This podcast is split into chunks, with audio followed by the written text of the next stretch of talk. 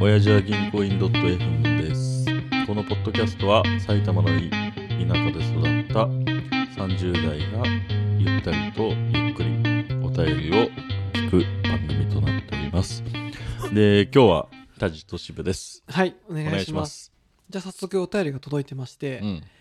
えーっとですね、あこれ即席即席、あもちろん。えーっと、こんにちは、おじぎんさん、いつも楽しく聞かせていただあいーあてりまがとすうご。ざいます、えー最近私はうん、時計を買おうと思ってまして、時計はいはいはい、はい、その時計が、やっぱり、えー年も私も30を超えて、うん男性たるもの、うん1本ぐらいいい時計を買った方がいいんじゃないかうと。ーんはいはいはいはいっていうところで、うんいくつかブランドを探してます。うんもしおすすめのブランドあったらう教んえてください。はいはいっ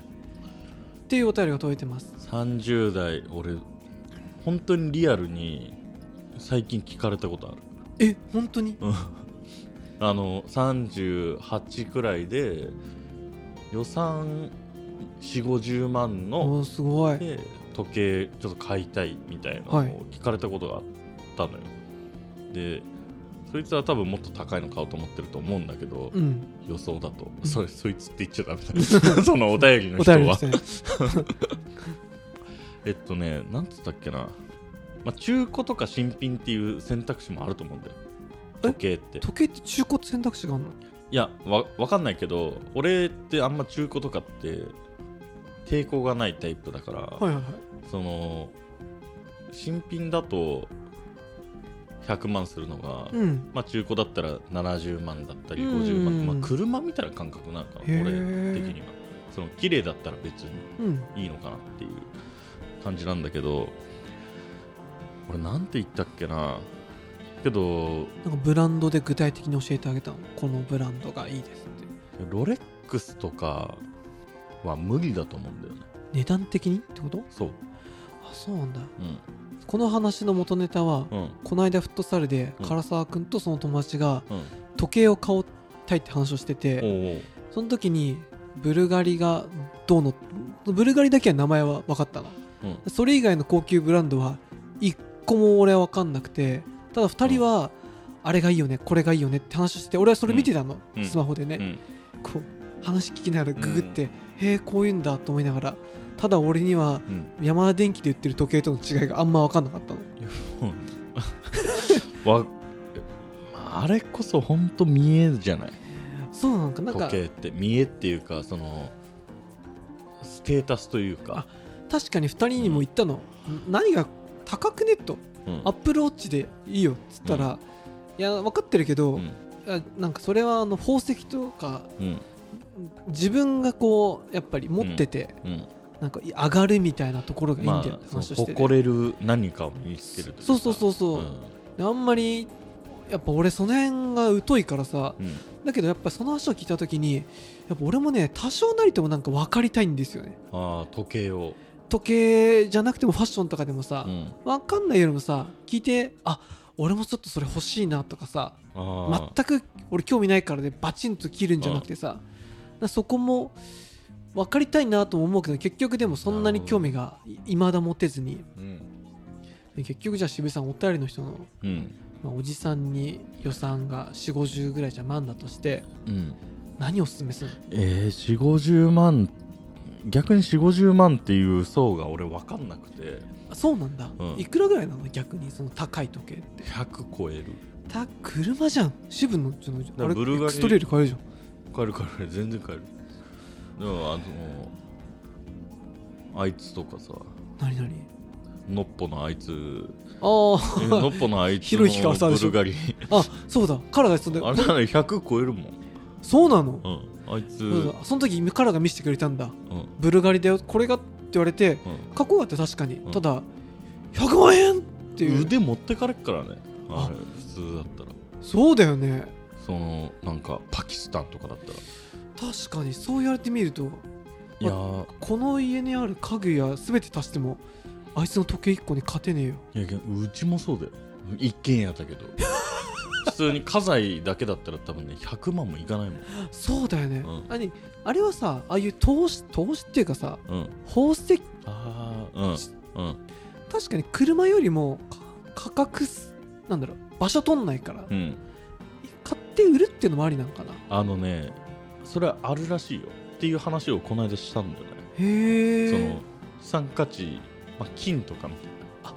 そっかじゃあ下手にな、うん、変な安物の中古の、あのー数十万のやつ買うんじゃなくて、うん一発高いやつを買ってまあ大事に使うとかそうかでお金困ったらそれ売るっていう方がまだなんかあるっぽいっていう話、へーロレックスとかまあロレックスの俺があんまり詳しくないからあれわかんないけどなんだっけなシーマスターとかあだっけな聞いてたてかい喋ってたそいつらがだそれがねくっそ高いのよグラガスに百何十万とかじゃない、マジ車じゃんう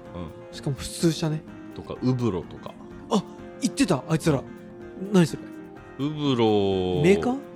そうそうそうそうそうウブロとかまあ俺が知ってるのはロレックスとかウブロとかいやそのプロ野球選手とかそういうランクのやつらが言ってたトップ ZOZO の社長がつけてるか知らんけどなとんかかみたいな成功者がつけるやつそうダサいけどねカラがその時に確かにウブロはかっこいいけど、野球選手とかうちょっと成金感がするような話をしてたんでゴツゴツしてるからなんかねもうひで左腕にランクルつけてる感じ、邪魔邪魔うん、でけえって思うでもさけど超高いけど、それぐらいさゴージャスじゃないとさ100万円っていう感じにさ、うん、外向けにアピール難しくないそうだねなんかさあるじゃんカラとかが見たのが、うんこれ俺の親父持ってたな5個ぐらいっていうようなさえなんかそういうあいつの親父そんな金持ちでもねいやえいだやろ、あのお俺の親父が持ってるなんか1万円ぐらいのうん、時計とのパッと見違いが分かんないようなさあるじゃないあの革が特にそこまで派手じゃなくてそのクォーツかあそうそう巻きそうかとかなんかだけどそれぐらいうんさりげない方がうんいいんだみたいな話をしててそこそこ値段だとタグホイヤーとかタグホイヤー俺詳しいよ渋谷なぜなら F1 ドライバーがよくつけてるからあねそスポンサーでう、うん、あのレーシンググローブしたここにタグホイヤーの写真と絵が貼ってあって、うんあとあのオメガとかも F1 ドラあイバオメーがガとかねやってたりすそるうそれぐらいがあれなんじゃない30万とかの層なんじゃないかあそれ30万ぐらいなんだなだと思うタグホイヤーとかオメガはちょっと分かんないけどいやでも30万もね、高すぎるよ高い MacBook のいいやつ買えるもいん、や MacBookPro 買ったどっかのやつの方がまだいいと 思う俺は まだいいっつうか全然いいと思俺はでもねあいつはね金ができたらね時計に手を出しそうで怖いよう耳に穴開けるぐらいえちょっと渋井さんありがとうございました、うん次のお便りありますかあ次の予定30代前半の人で会社に勤めてちょうど10年弱まあはい10年なるかなっていうところですと、はいでずっと営業職をやってきてておうおうおうでまあなかなか成績がいい悪い時もあればもちろんいい時もあるっていうような人なんだけどもその人がまあそのお便り出してくれた人がすごい転職を悩んでるはいはいはいはいで営業でいい時もあれば悪い時もあるから、まあ、収入的には悪くはないうんただ転職をするってなると営業またやるかいやー今までの、まあ、メーカーの営業をやってた人だからメーカーで培った知識を使って例えば事業部うってんいうのかな、その作り側になるのかとかっていうのを考えてるんだけど、うんまあ、収入とやりたいことあーっていうののあるねはい天秤に今かかっていてで30になるぐらいのその人生の、まあ、いわゆる切り目っぽいところで悩んでるんだけどどうすればいいのかなっていう人がどうもお便りで出してきてるらしくてめちゃめちゃもうお便りっていうからしいっていう のがお便り形式すら架空なのに守らないっていう新しいジャンルらしらしいんだけど、それいいな、うんどうもメールに引っかかってたらしい。そうですねうんあでもそれでも多分悩む人も多いしなんなら俺もうん同じ時期に悩んでうん転職した方だからね俺ねその同じその自分が持ってる特殊技能をあやっていくのかそれとも異業でー完全給ね料下がるけどやるかのそれ私の話になっちゃうけど、うん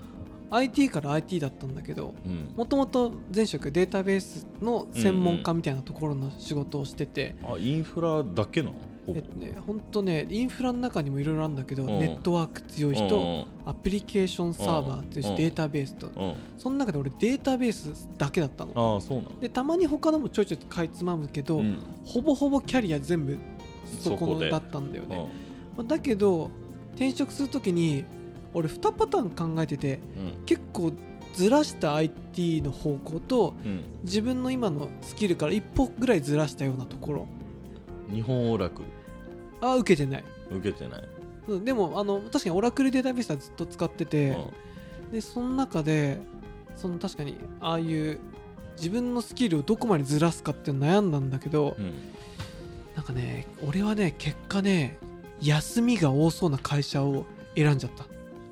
なるほど内定はありがたいことに2つもらってうん1つがあのデータサイエンティストみたいなうんわかるでしょ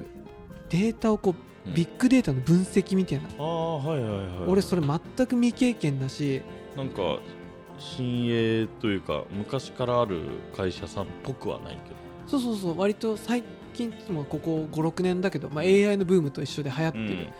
でそっちやりたいなと思ったのうんあのなんだろうそういうデータベースを扱いながらうんそっちもやったら面白そうだなと思っうて、んまあだけどかなりどっちかというとプログラマーとか、うんそういうスキルセットが必要だったり、今の自分からはうんうん違うとこだし、うんまあ正味向いてなさそうなとこなのよちゃんとおーで結局今のどっちかというとインフラの技術営業みたいな仕事は、うんまあ、つってもデイビーエンジニアとはだいぶ違うんだけど、まあ、データサイエンティストよりは近いとうんで迷った結果うん私はその休みがもらえそううん残業が少なそう、うん給料がいいっていうその、うんめちゃめちゃ保守なところを俺はねあー選んだんですよなるほどなのであんまりこう参考になるかはあれなんだけうんどずらすのは正解だと思うけど、そんなにお給料を犠牲に金ではないとあまあか極極端に言う極端に言うと金ではないけど金はあるに越したことはないとまあまあまあ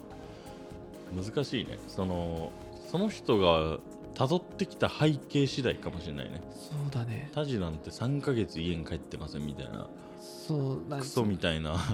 まあ確かにそういうちょっとブラックっぽいとこわゆもるそのねいわゆる IT をあ昔のねそうだね、うん今はあんまないと思うけどかたやあの共通の友人にいる健一渡っているじゃ ないあれねまあねうん、あの絵とかがねうん、描いてあのおお金もらってるんだけどアーさティストがいるねあいつそのまあゲームのグラフィックデザインとうんかのやってて、うん結構個人でもちゃんとうん月数十万もらえるぐらい、うんまあ、ちゃんとやってたけど、うん絵描きたくねえから、うんコールセンターで働き始めた全く絵を捨ててねうん俺はねそれはねうん全然わからないっていうかいやねそのアーティストのことは多少知ってるけど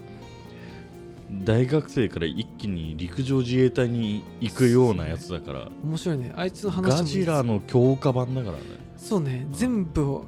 もうガジラのはるか上行ってあのとびきり行かれてるからそうサンプルにならないけど、うん大学い俺一緒のとこ入ってそうだよね大学1年目の後期はゴルフの授業しか来なかったからねその後に自衛隊に入るっつって入って半年の一番結構ハードな基礎訓練の後、うんようやく配属になった時にうんアニメーターになりてえっつって 代々木アニメーション学院に入っててたねでその出て一回そのまあ絵のクリエイターになったんだけど絵なんかもう描きたくねえっ つってコールセンターで働いて、でニートをやって今は絵を描いてるえ今絵描いて絵るをの描いてるあそうなでのもどこに出してるあのそういうやっぱ仕事あるんだって、そのうんゲームののちょっとエッチな絵描いてくださいとあかあそういうの描いて、ギリギリのところのお金をもらってギリギリの就業時間で生きてるっつってた実家でしょそうだからね実質就業時間はっつったらねうーん1日2時間ぐらいかなっつってふざけんた でも あなの話するなんかそういう選択もできるって強くないいやそれはねやっぱ一芸に引いたっていうか、うんすごいなと思うお多分おじいメンバー誰もそれちょっと難しいじゃんだねちょっとサラリーマン気質が強いというかそうそうそうガジラも強かったけどいつの間にかなんかセックスピストルズみたいな人生を歩み始めちたょかっらと待 ってめちゃめちゃパンクっぽいけどどういういや適当に言ったあでもまあまあ今仕事がね続けばもう硬いもんね絶対変わるよ俺ね石垣さんにねやっぱいワンチャン IT エンジニアどうかなといまだに思ってんだよね、ずっと言ってるよね俺毎回もう10年以上言ってると思う俺ね渋井さんもだよ渋井さんもガジラも俺より絶対才能あるし向いてるからそれはないや IT エンジニアってすげえ向き不向きがあるって言われるのよ、まあ俺が IT の会社にいるからうんよく言われるんだけど俺は多分向いてないと思うよそれは何人に言われたのそう向いてないねって向いてないねとは言われたことないけどけどうーん自分なんつうんだろうな